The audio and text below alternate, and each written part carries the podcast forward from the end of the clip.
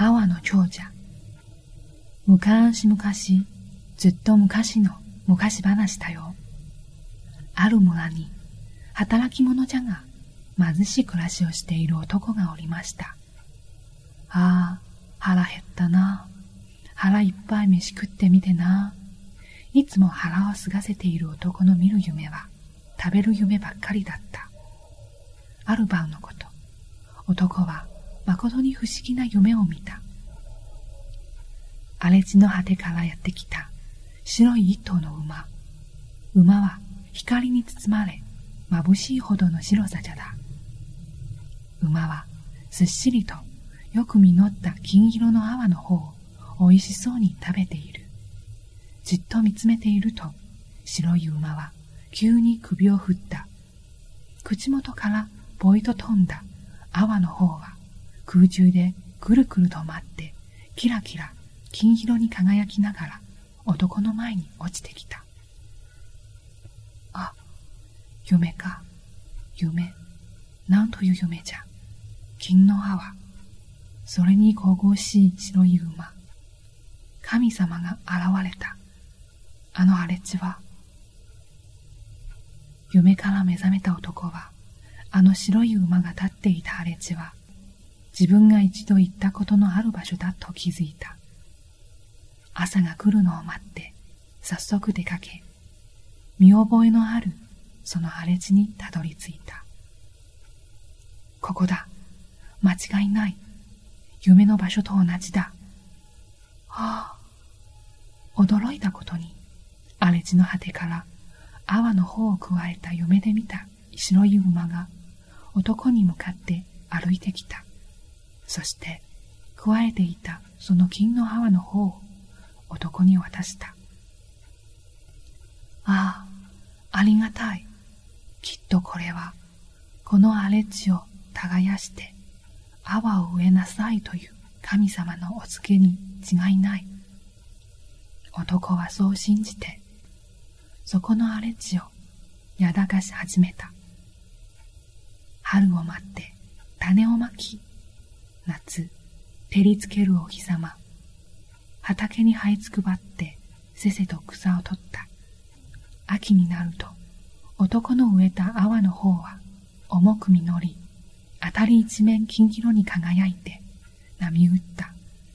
大豊作だ。それを売りさばいた男は、たちまち大金持ちとなって、阿波の長者と呼ばれた。それから何年が経ったる年、村はまたひどい飢饉に見舞われた。これまでにない厳しい寒波が襲って、子供たちは腹をすかして寒さに怯え、泣きわめいた。村の者は集まって相談した。阿波の長者様にお願いしてみるか。そうだそうだ。あそこの蔵には山ほど阿波でも何でもしまい込んである。昔はわしらと同じ貧乏だった長者様だ。助けてくれるに違いない。そう話がまとまると、みんなして長者様のお屋敷に詰めかけた。散々頭下げてお願いすると、それまで黙って聞いていた長者様は、一言大声を出した。うるさい。聞きとゆない。泡は一粒もない。無断で蔵をあげたら、泡がなくて泡食うぞ。わかったか？さっさと出て行け。みんなが帰った。その夜のこと。こら、人の屋敷の土戸べに何ということをする？村の衆は壁から床下からところ構わず隠し込んだ泡をガリガリこさぎ出した。長者は村の衆がやることはたかが知れていると高く食って眠り込んだ。ガリガリガリ、ガリガリガリ。音は蔵から聞こえてきた。なんじゃなんじゃ、村の結び人だな。ああ、長者は気を失ってへたり込んでしまった。カリカリカリ、カリカリカリ。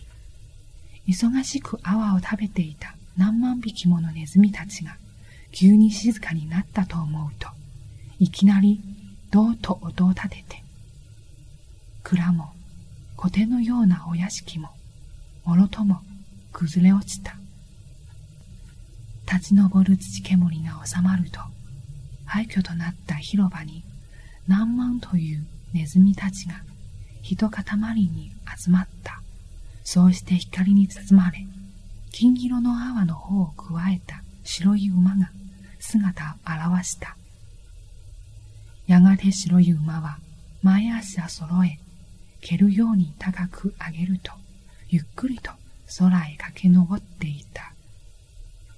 ああ、あの白い馬、夢の中の神様の馬だ。人の苦しみを変えてみなかった長者は、すべてをなくして、やっと自分の愚かさに気づいた。淡くった長者は改心して、みんなと残った泡を分け合った。それからというもの男は、村のみんなとせせと荒れ地を耕し、助け合って仲良く暮らしたんだと。めでたし、めでたし、おしまい。